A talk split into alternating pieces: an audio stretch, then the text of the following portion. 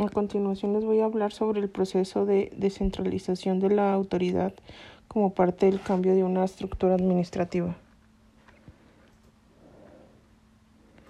Es la manera organizativa que permite la delegación de autoridad a niveles inferiores o bien sea en confiar determinadas actividades administrativas a secciones que no guardan una relación jerárquica con la administración central.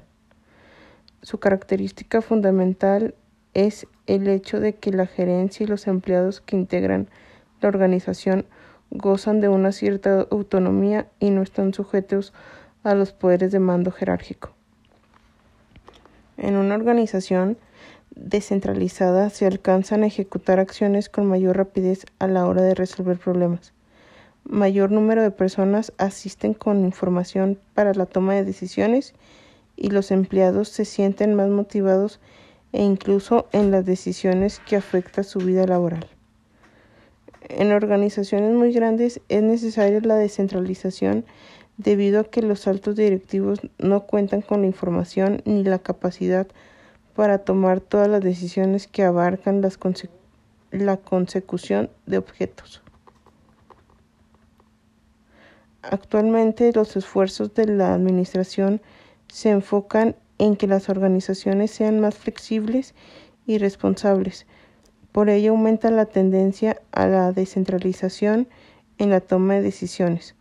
Un claro ejemplo de organización descentralizada se observa en la organización funcional cuyo principal fundamento es el staff.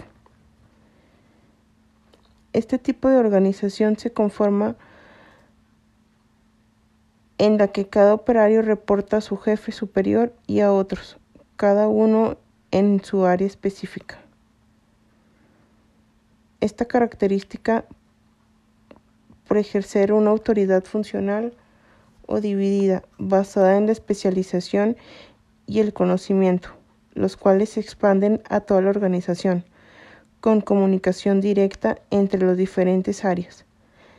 Las, las decisiones son descentralizadas promovidas por la especialidad y no por la jerarquía. De esta manera, cada, cada que se hace un énfasis en la especialización y cada órgano o cargo contribuye con su conocimiento a la atención de metas de la organización.